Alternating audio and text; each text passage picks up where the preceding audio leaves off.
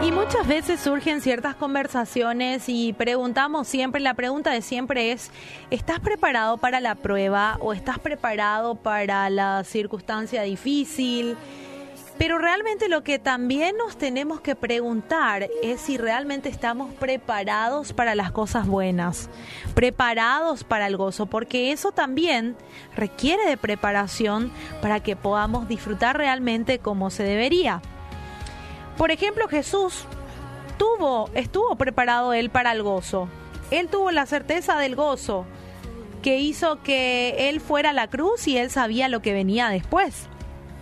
Estar seguro de lo que va a venir después, eso era su propósito y eso no opacó las circunstancias que él vivió.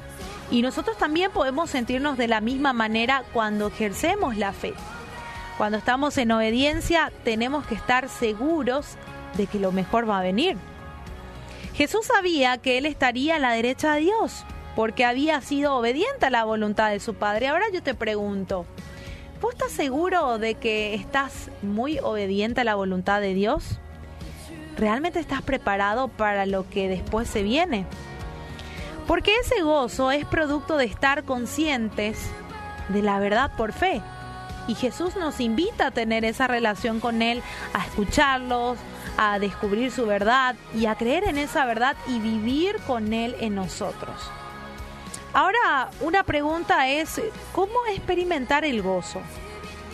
Y esa certeza del gozo de Jesús debe ser un ejemplo para nosotros, un ejemplo a seguir para nosotros, y solo la tendremos fijando nuestros ojos en Él, siendo su ejemplo.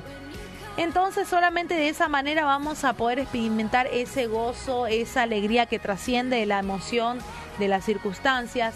Y no es que no sintamos nada.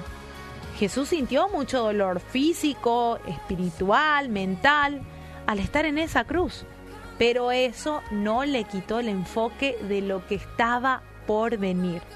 Vamos a ver qué dice Hebreos 12.2. Dice, fijemos la mirada en Jesús el iniciador y perfeccionador de nuestra fe, quien por el gozo que le esperaba soportó la cruz, menospreciando la vergüenza que ella significaba y ahora está sentado a la derecha del trono de Dios.